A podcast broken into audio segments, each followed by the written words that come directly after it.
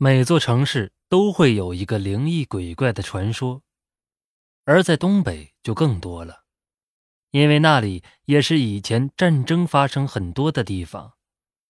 据说在东北的公主岭有一座鬼楼，而这座鬼楼以前是公主岭的标志性建筑，地下七层，地上十八层，在建筑施工的时候就出现过问题。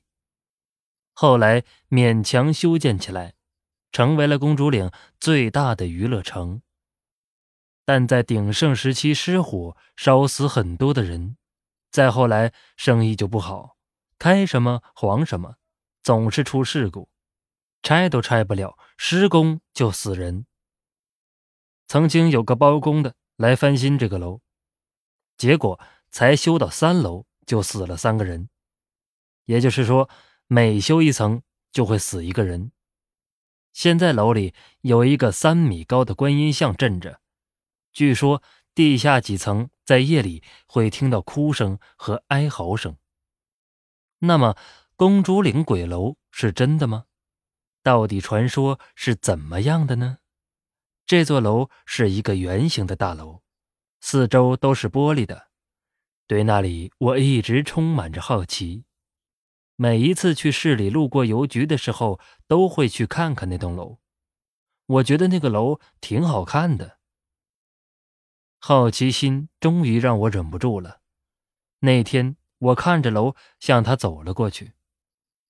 走到近前，发现楼门是转门，不过用铁链锁着，链子很粗。我就想，这么一个漂亮的楼，为什么锁上了呢？里面到底是什么东西呢？所以我就趴在那个玻璃上往里看。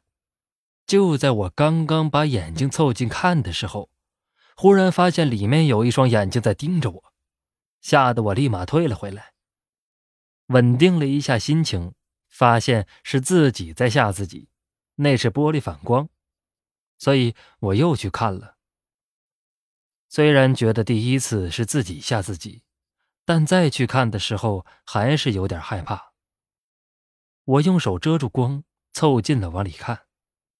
这回看清楚里面了，里面有两个雕像，是裸体的，还是外国雕像，应该是很有名的那种，但是我叫不上名字。对着门的位置有一个大吧台，吧台后面是书架，书架上面有很多画卷什么的。看起来很有艺术氛围，但往地上看，到处都是瓶子，还有油漆桶，还有刷子之类的，地上搞得挺乱的，已经长满了绿苔，就像是垃圾堆似的。在里面有两个楼梯口，一个是上的，一个是下的，楼梯做的很漂亮，还是旋转楼梯。看那个通往地下的楼梯口，觉得有点瘆人。里面黑黑的，楼梯口长着一些草和青苔，让人觉得里面有阵阵的冷气在往上窜，看得我不觉打了一个冷战。这个时候，突然感觉身后站着一个人，就在我刚一转头的时候，一只手拍在了我的肩膀上，吓了我一跳。回头再看，是一个老头站在我身后。老头对我说：“孩子，离那儿远点儿，这儿很邪的。你没看到这个楼上面有一个三米高的观音像吗？这个观音呢，就是镇鬼的。”由于去的时候也没注意往上看，这么一说，我往后退了退，看到有一个很高的观音像。观音是站着的，手里拿着个瓶子，身后还有一个大钟。老头说：“这里的鬼不是中国的，是日本的。他们侵略中国的时候死在中国。这以前呢是埋日本人的地方。日本败军之后撤走了，他们就成了这里的孤魂野鬼。”这儿的鬼很厉害。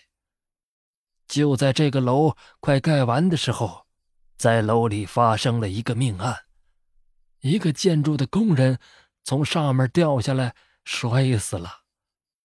这里的老板就请人看，说这里怨气太重，所以请了观音像镇着。这里原来是高级宾馆，下面那里啊是温泉，水不用烧都是热的。以前很多人都来这儿休闲，但是。这总是死人，听说还死了一个客人，就在温泉里边。人们都说温泉里散发出一种血腥味儿。这之后啊，再也没人来了，就这么空着。晚上的时候，住在附近的人没有敢靠近这个楼的。靠近之后啊，会听到一些怪异的惨叫声。啊，这里的电已经断了，但不知道为什么，晚上有时候会看见灯一闪一闪的发光。哎呀，也没人敢动那个楼，所以呀，就这么空着了。至于这个传说是真的是假的，我也不知道。但站立在那三米多高的观音像是真的，屋里的阴森恐怖。也是真的，不过一个不是寺庙的地方，为什么要放那么高的观音像呢？后来问了很多的人，说什么的都有。年纪大的说，原来那个楼建的时候是一个娱乐场所，地下室是赌场，但是下雨的时候地下室漏水，后来就不开了。还有一种说法是那个楼封不了顶，一封顶就死人。据说每次要封顶的时候就要死一个人，好像死了好几个。还有就是纯粹说闹鬼，后来整了一个观音像镇着，据说观音像还掉下来过，请了一个大师说这个小的观音像镇不住，所以这才又换了一个大的。那么公主岭鬼楼闹鬼是真的吗？不少当地人都探想过。实际上就是迷信作祟，加上以讹传讹、夸张宣传，最后传来传去，就成了鬼楼。好了，这就是今天要为您讲的故事，我们下期再见。感谢您的收听，欢迎订阅关注。